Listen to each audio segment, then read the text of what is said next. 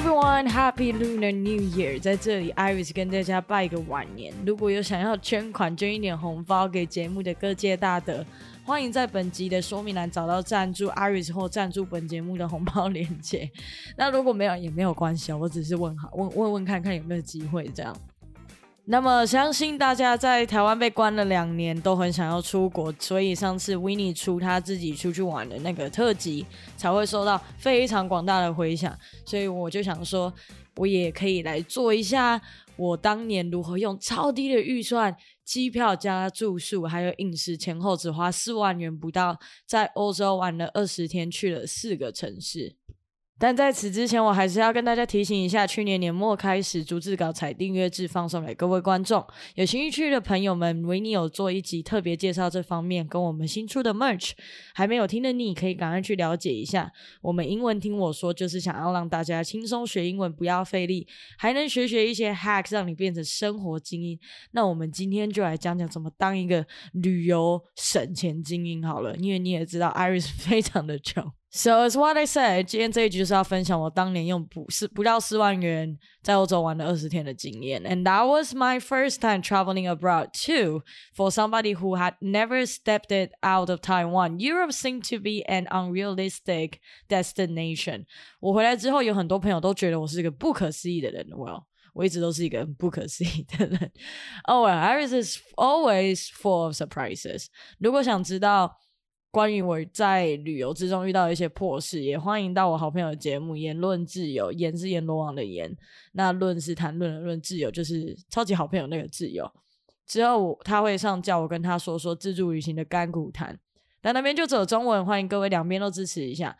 Anyway, let's talk about why I wanted to go to Europe first. At that time, I had this um situationship with my second boyfriend，就是 situationship 是那一种。你们也不是情侣，但是你们也不只是朋友，然后你们有点暧昧不清的那种关系。So, uh, my second boyfriend who was American，我们当时是那种 situationship，因为我们我们分手了，但我们还是在藕断丝连。在他离开台湾后，我们就没有明说的分手，但是分手后我玩我的，我们却都还是有联络，每天哦，每天一个礼拜至少会讲两三次电话。当时我们在台湾在一起的时候，常常跟一个波兰的男生，还有台湾的两位朋友出游。So I'm going to say hi to you guys if you are listening to my podcast。然后我前男友又跟波兰的男生非常 m u d y 所以他就承诺对方交换结束后会去波兰找他。And I was like, yeah, good for you, man. I wish I could go. But you know, Iris is poor as fuck. Iris 非常之穷，所以当时他在跟我说的时候，我就抱着一种。我觉得没有钱去的那种心态，我没有钱了，我不会去了。我不，你你你好玩就好了，就有点有点那种酸酸的口气。However, I'm here to tell you，办法是人想出来的。There's always a way to do something you want, even if you're on budget。抱着我真的很想去欧洲看看，也想再见到男朋友的心，前男友的心态，不是不是男朋友，前男友前前男友的心态，我就冲动的订了机票。Of course, I didn't have money to buy something impossibly. 我没有办法，我没有那个能力去冲动消费，所以我在买机票上面其实就做了非常非常多的功课。我先看台北到波兰的机票是多少钱，然后看中途转机最常有的机场是哪几个。当时台北飞波兰来回要三万三，因为波兰那时候在台湾人眼中是个比较没有。不是那么热门的国家，所以就比较贵。那我也忘记那时候那个三万三是在哪里转机。后来我就发现，欧洲内陆互相飞来飞去，比台湾台北高铁到高雄还便宜很多。于是乎，我就看了热门的一些地方的机票，像是德国柏林啊、德国法兰克福啊这些地方。For example, Taiwanese people love to go to Germany. So a lot of the airlines have flights with very good prices. Scoot Airline 酷航，新加坡酷航在当时就有八千的八千出吧，八千出单程去德国柏林的机票。在多方比较之后，我的机票就是买单程酷航去柏林，中途在新加坡转机，然后在柏林待五小时后，从柏林坐 EasyJet 飞去波兰。EasyJet 是 E A Z Y J E T 是。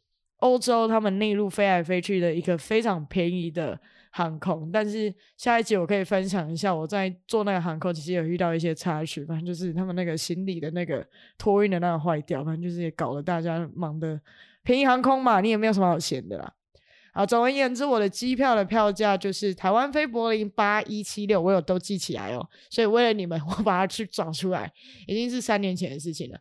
柏林飞华沙是二八四四，三千块以内有找。然后柏林再飞回来台北一万零四百一十二元，总计两万一千四百三十二。是的，各位先生太太，你没有听错，还是用两万一千四百三十二从欧洲飞回来台湾，来回两千一百三十二，两千一百两千 两 万一千四百三十。对不起，讲好久都没有讲对。好，比起原本台湾飞波完直接你买的话，没有做功课就差了一万两千块，一万两千块可以买一台 iPad。所以在这边建议各位可以多看一下目的地。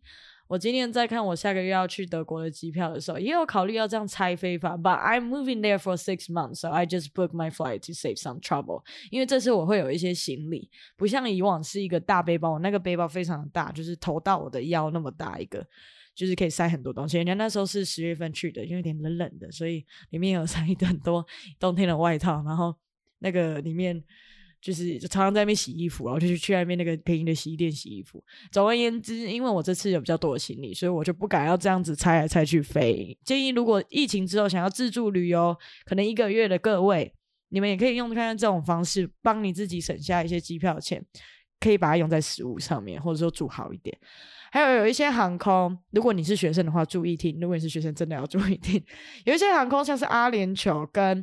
土耳其航空都有学生折扣，非常的夸张。你知道为什么我知道吗？就是我订完机票的时候，我一个朋友跟我说：“那你有用学生折扣吗？”我说：“我没有，就就来不及了。”好，那现在跟你们讲，都可以做好功课再买机票。阿联酋、土耳其航空，还有可能还有其他航空，那我不知道有学生折扣的优惠。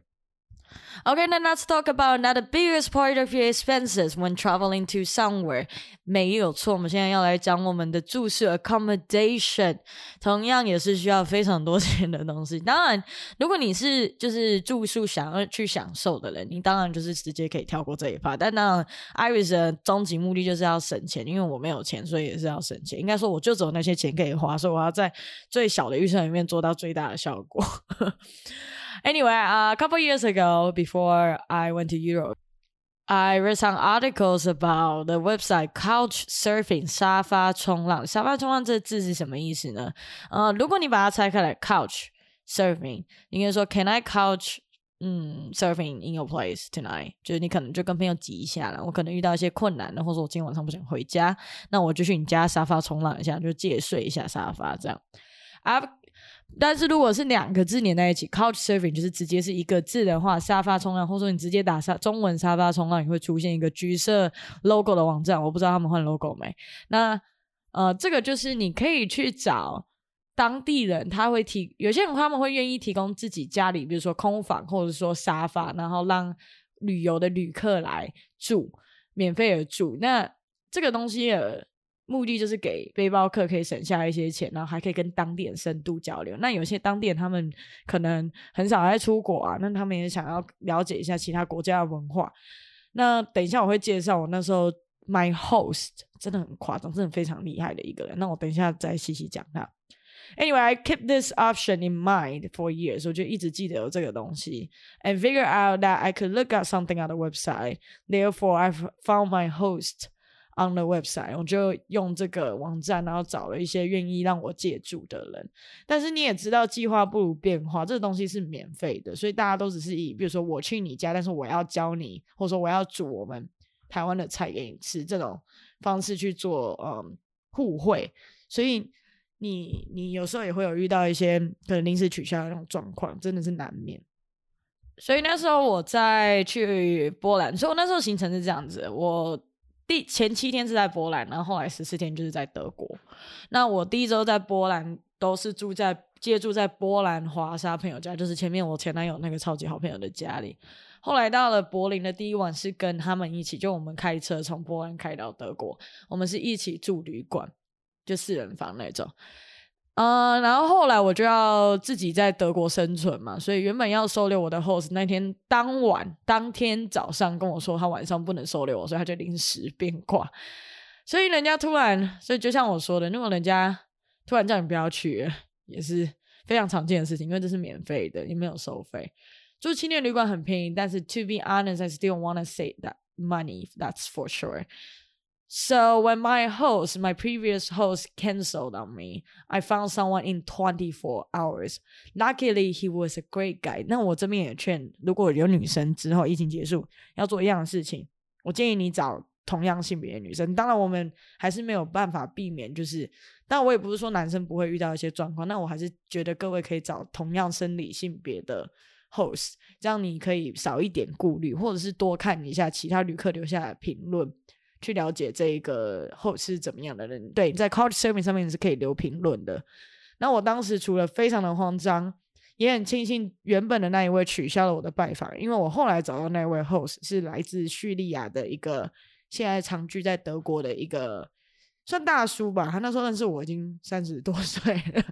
那我那时候几岁？我那时候年轻年少轻狂十九岁，但是那个男生不要说男生，那个叔叔。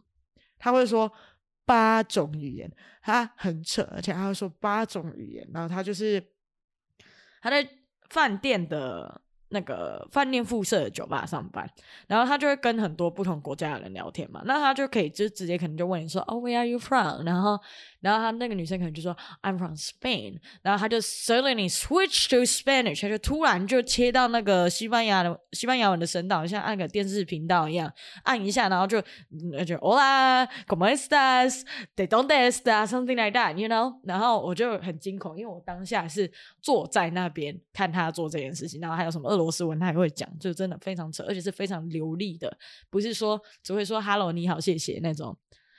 那他会说八种语言，那他非常热情的接待我，到现在我们都还是朋友。可能一年我们就说一次新年快乐。然后我也很期待这次我三月二号要飞去德国，可以再去柏林找他。但是因为柏林是东东德，那我现在要去的地方是西德，所以也很难讲，因为你知道德国非常大一个。